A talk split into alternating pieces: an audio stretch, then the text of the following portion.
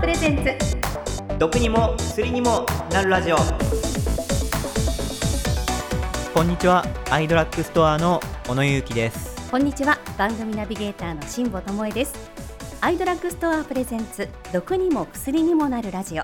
この番組はお薬選択の自由がモットーのアイドラッグストアがお送りします。世界中から医薬品やサプリメントの個人輸入代行を手掛けているオンライン薬局ならではの視点で最新の医療ニュースからお買い得商品の情報までポッドキャストを通じて時に楽しく時にシリアスにお伝えしていきます。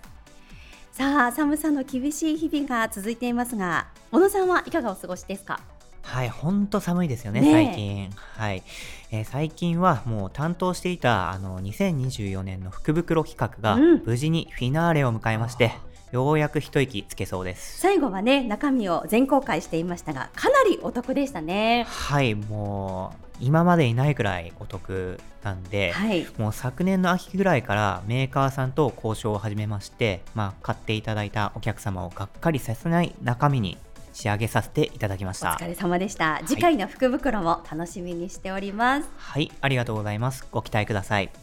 それでは今回も最後までよろしくお願いいたします。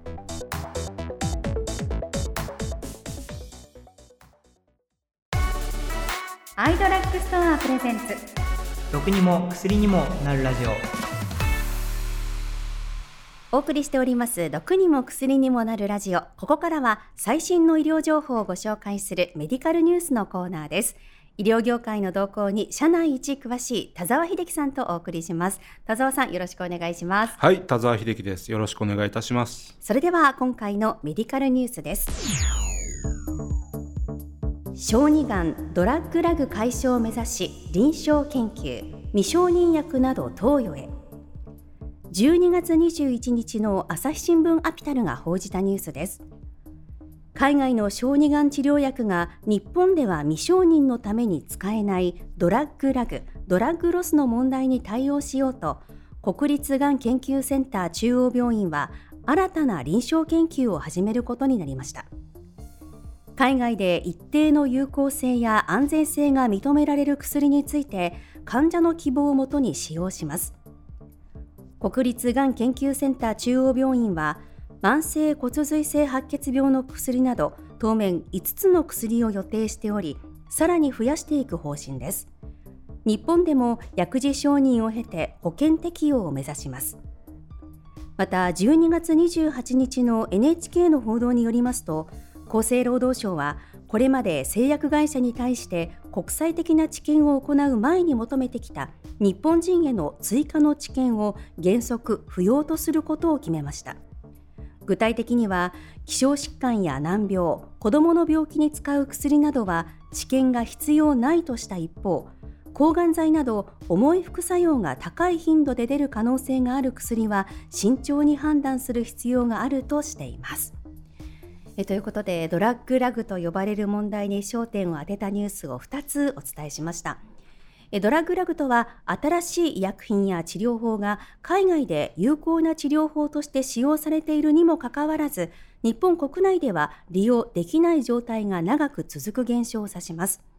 世界で結果を出している最先端の医療技術や研究の成果が日本で取り入れられるまでに発生するタイムラグと考えるとこれ田沢さん分かりやすくなりますね。はい、この問題は特に小児用医薬品において深刻な課題となっていて、その中でも色濃く問題とされているのは小児がん治療などの分野です。今回のニュースはその解消に向けての動きを報じています。もちろん厚生労働省も承認手順の簡略化を図っています。はいご紹介したニュース記事にもありますように、今まで必要だった知見の一部を不要とすることで、ドラッグラグの一員となっていた要素を排除することを決定しました。これは小児用の医薬品開発にも適用されますので、小児医薬品におけるドラッグラグ解消の一歩にもなるでしょう。うん病気と向き合う患者さんや医療の現場からすると治療の選択肢が増えるサイクルが早くなるというのはいいニュースですね。さあ今回のニュース毒になるポイント薬になるポイントはどこでしょうか？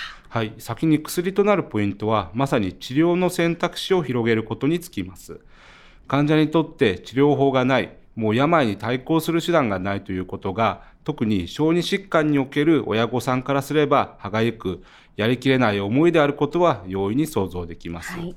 病気が完治する以前にまずは薬や治療法があること自体が希望になるのは間違いありません。本当にそうですね。このニュースに希望を感じられた方もいらっしゃるのではないでしょうか。さあそんなニュースですが毒になるポイントはありますか？はいそうですね。小児ドラッグラグ問題は抗がん剤や難病薬に限った話ではありません、はい、例えば OTC と呼ばれる町のドラッグストアでも買える一般の市販薬にもラグは存在します、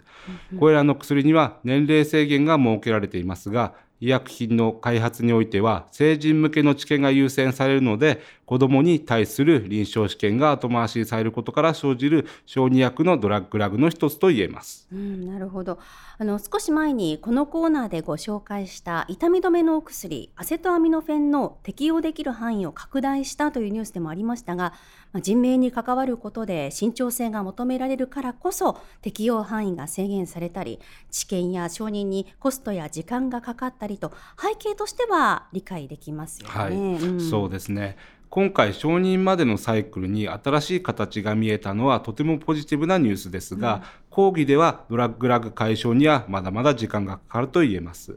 小児がんに限った話ではありませんが、少しでも有効な治療を求めて患者やその家族が積極的な行動を起こし、例えば海外で先行する治療薬に選択肢を模索する。これは正当かつ健全な権利だと私は思います。はい医師の指導を受け、規制に従った方法であることは前提になりますが、国内での承認を待つ以外の選択肢として、海外で承認を受けている医薬品の個人輸入も考えていいと思います。うん、希望を求める権利がある。今回のニュースはアイドラッグストアのお薬選択の自由というコンセプトに非常に近いお話が聞けました。田沢さん、今回もありがとうございました。ありがとうございました。アイドラッグストアプレゼンツ毒にも薬にもなるラジオお送りしております毒にも薬にもなるラジオ続いてはこちら川柳コーナー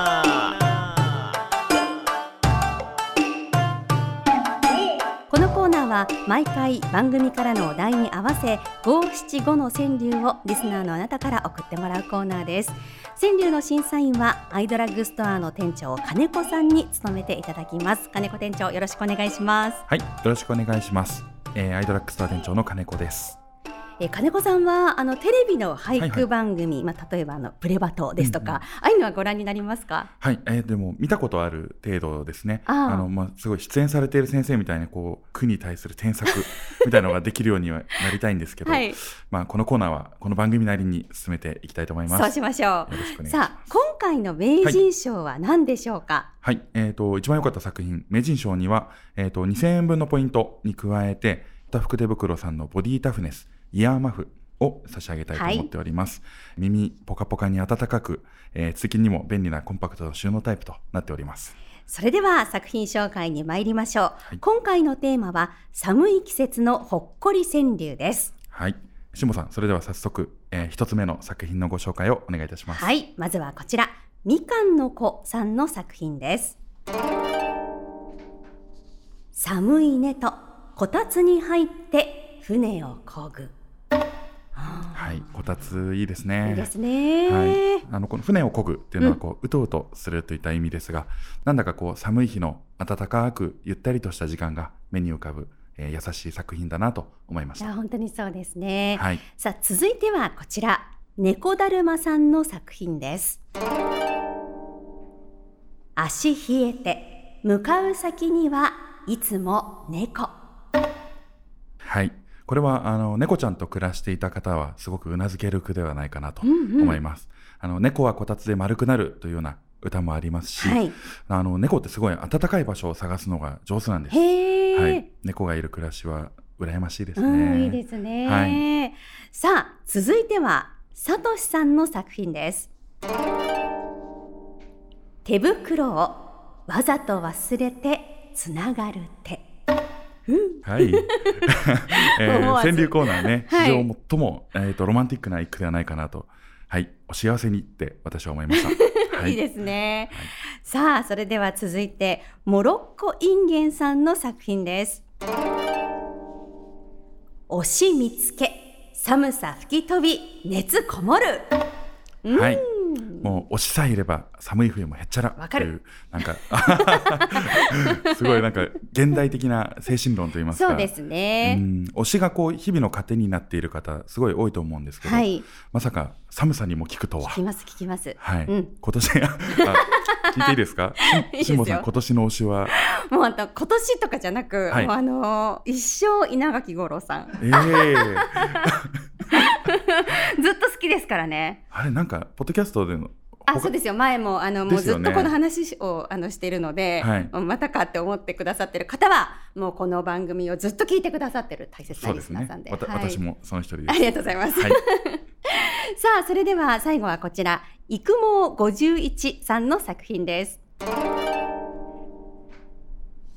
ハゲ頭雪かき汗かき湯気昇るお疲れ様です。はい、あの雪の日の朝の光景というのが浮かびました。はい、まあただこう汗かいた後はしっかりと着替えていただいたり、うん、あの風邪をひいたりしないようにご注意いただきたいなと思いました。そうですね。雪かきもちょっと大変なね地域もねあると思いますけどね、うん、気をつけながら頑張っていただきたいと思います。はい。さあ金子さん、はい、今回の名人賞はどの作品でしょうか？えー、名人賞はこちらの作品です。ハゲ頭雪かき汗かき湯気昇る、うん、はい。育毛51さんおめでとうございます。おめでとうございます、はい、名人賞の育毛51さんには2000円分のポイントに加えておたふく手袋のボディタフネスイヤーマフを差し上げます。はいあのまあ、体温まってこう湯気昇るといった句ではありましたが、うん、あの体が温まるまでの間はやっぱり寒いと思うので、はい、しっかりとこちらのイヤーマフで防寒していただきたいと思いました、はい、はい、えー、その他作品を紹介させていただいた皆様にもアイドラッグストアでお買い物に使える2000円分のポイントを差し上げます。楽しくお買い物してください、はい、さあ金子さん、はい、次回のお題は何でしょうか？はい。次回のお題は寒さに負けるな私の健康法です。はい。まあ、まだまだ寒い日が続きますが、こう寒いとどうしても体調を崩しがちになってしまうので、うん、そこで、えっ、ー、と、皆様が日頃実施している健康法、えー、を五七五で、えー、読んでいただきたいと思っております。では、金子さん。はい。今回もお手本の一句をお願いします。うん、はい。寒空に日向探して歩く朝。はい、冬は日照時間が限られているので、うん、えーと、朝の通勤一駅前で降りたりですねもうなるべく、えー、お日様の下を歩くように、えー、しております。はい、えーと、お日様に当たる時間が少ないと実はあの冬季うつ病というものになるというのも聞いたことがあります、ね、なるほど。さすが店長。それっぽい健康、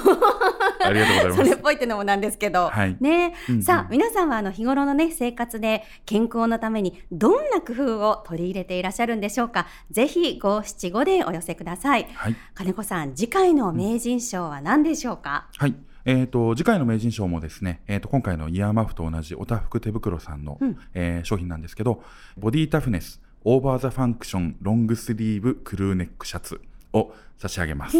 はい、これあのアウトラストっていう、えーと、でしょう温度によってこう吸熱放熱と反応が起きる素材を使っていて、まあ、季節問わずに快適に過ごせると言われているインナーですね。はい、サイズに関しては、えー、当選者様のご要望に沿って、えー、ご用意しますのでご安心ください。はい。はい、さあ次回のテーマ寒さに負けるな私の健康法の作品投稿は2月19日月曜日までにお願いします。川柳の応募方法ですが番組概要欄に記載してあります公式 X 旧 Twitter へのメッセージもしくはお問い合わせフォームのリンクよりお送りください、はい、本名とラジオネーム両方忘れずにお書き添えください。はい。たくさんの健康法川柳をお待ちしております。以上川柳のコーナーでした。ありがとうございました。アイドラッグストアプレゼンツ。毒にも薬にもなるラジオ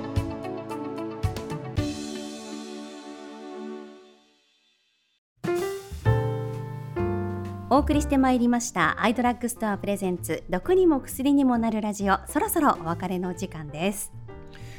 はい川柳ですね、うん、これすごい暖かくなる川柳だらけでしたね。そうですね。なんかこう情景も浮かびましたね。はい。その中でも名人賞を獲得した育毛51さんの作品は秀逸でした、うん、ゲットしたイヤーマフぜひ使い倒してくださいねさあ、えー、番組ではリスナーの皆様からのメッセージをお待ちしています。番組概要欄に記載してありますお問い合わせフォームのリンクよりお送りください。その他にも旧 TwitterX のアカウントにリプライをいただいてもいいですし Spotify からメッセージを送っていただいても OK です。あなたの送りやすい方法で送ってください。メッセージがご紹介できなかった方にもアイドラッグストアオリジナルタオルが当たるダブルチャンスがありますのでどしどし送ってきてください。その他番組内でご紹介したニュースの元記事やアイドラッグストアの販売商品ご紹介した健康情報などへのリンクは各プラットフォームの概要欄で確認できますので合わせてご活用ください。アイドラッグストアプレゼンツ毒にも薬にもなるラジオ。この番組はお薬選択の自由がモットーのアイドラッグストアがお送りしました。